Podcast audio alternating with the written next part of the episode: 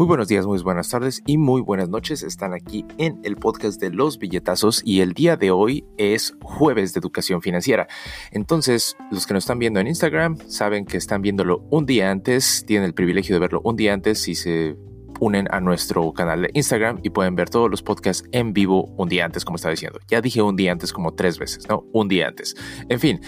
El día de hoy vamos a hablar de educación financiera, tenemos un schedule cada semana, entonces vamos a hablar de presupuesto. ¿Por qué es importante tener un presupuesto? Considerando que la mayor parte de la gente empieza a trabajar entre sus 20 y 23 años cuando sale de la universidad o de la escuela y encuentra una carrera, un oficio, una profesión, em, la mayor parte de la gente va a estar trabajando a lo largo de su vida 30 años en promedio, de los 23 a los 63, 25, 65, 20, 60 y si ustedes están pensando que la expectativa de vida es en promedio 75 a 78 años en diferentes países, en México creo que está en 76 casi y en Estados Unidos 78, entonces piénsenlo, van a estar trabajando 30 años de su vida, pero van a estar retirados 15 años de su vida, lo que quiere decir que si ustedes tuvieran que sacar ese dinero para su retiro solamente de sus ganancias y de su salario, quiere decir que tienen que ahorrar aproximadamente en promedio el 50% de su salario a lo largo de toda su vida. Entonces es muy importante que ustedes tengan un presupuesto en el que, usted, en el que sus gastos no excedan el 50% de lo que es su salario. Ahora, es muy muy entendible que muchas personas viven al día. Es difícil ahorrar siquiera el 20% de nuestro salario, mucho menos pensar en el 50%. Entonces, vamos a hablar en las próximas semanas de cómo incrementar su salario, pero en esta ocasión, en este podcast, vamos a hablar de cómo controlar sus gastos. Entonces, hablemos de algo muy básico, ¿no? Si tienes frío, te pones un suéter, entonces si quieres controlar tus gastos, pues armas un presupuesto. Y pues aunque suene muy básico, vamos a hablar de los conceptos que deberíamos de tomar en cuenta en un presupuesto, porque a veces es fácil perderse en la cantidad de cosas que gastamos sin saber exactamente en qué pues cubetitas ponerlo, ¿no? Entonces vámonos por lo básico, ¿no? Siempre necesitamos comida y refugio. Entonces, si vamos a hablar de una casa en donde vivir, ya sea que rentes o, seas dueño, si rentas, pues es pagar la renta y cualquier cuota adicional que te cobre la asociación de, de, colonos o por mantener las áreas comunes. Si eres dueño, tú quieres poner en tu, en tu presupuesto, pues que hipoteca, seguro, pagos de asociación de colonos, y si tienes un seguro para tu casa, que siempre es importante tener seguros para activos fijos que tengan un valor alto, ya sea un coche o una casa.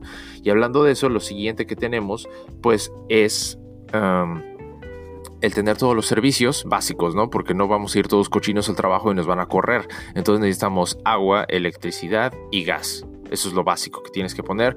Normalmente el agua se cobra bimestralmente, entonces lo que quieres hacer es un prorrateado de eso mensual para poder tener un valor mensual de cuáles son tus gastos. Y en general, cualquier cosa que no se cobre mensual, vas a querer hacer un prorrateado mensual para poder saber cuánto es eso.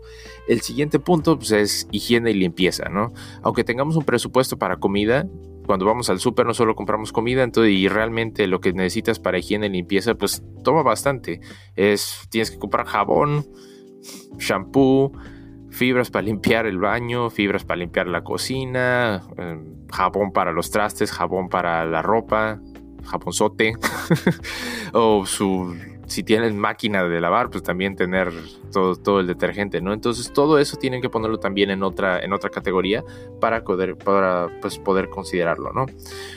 Y ahora, ya que tienen pues refugio, comida, higiene y están limpios, pues necesitan poder moverse, ¿no? Entonces tienen que considerar ahí pues lo que es la transportación, que si ustedes no tienen coche, pues es los pasajes o la bicicleta, que es otra cosa. Si viven, si son afortunados de vivir cerca de donde trabajan, pues consideren el caminar o usar una bicicleta para poder ahorrar.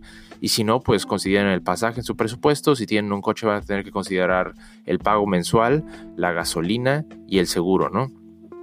Más cualquier pago de tenencia o impuestos que tengan que estar ligados a tener un coche. Ahora, ya que tienen eso, pues el siguiente punto es comunicación eh, dentro de este rubro lo que van a meter es el gasto de su celular o el plan de datos que tengan y el gasto que tengan de internet. Que dentro de esas dos cosas lo que quieren hacer es encontrar un plan lo más barato posible. Si no necesitan hacer upgrade de su teléfono cada tres años, cada cuatro años, quédense con el mismo celular. Y en el caso del internet, pues realmente no es muy necesario tener cable, considerando que puedes tener servicios de streaming que son mucho más baratos para tener entretenimiento o incluso hacer streaming directo de páginas como YouTube o otras páginas donde hay servicios de video, cualquiera pensaría que no necesitas en estos días tener un servicio de televisión cuando tienes un paquete de una compañía de cable. Si sale más barato, solo ten el internet. Ahora, ya que tienes tus necesidades básicas cubiertas, que son comida, refugio, servicios, em, higiene personal y, limpieza de tu casa, transportación y comunicación, lo siguiente son todas las cosas que no son absoluta y completamente necesarias, ¿no? Como gastos de fin de semana, en donde tú quieres poner, pues, lo que gastas normalmente en una salida en promedio y multiplicarlo por dos para sábado y domingo, lo que es una comida afuera, a lo mejor una vez cada fin de semana o dos veces cada fin de semana sales a comer.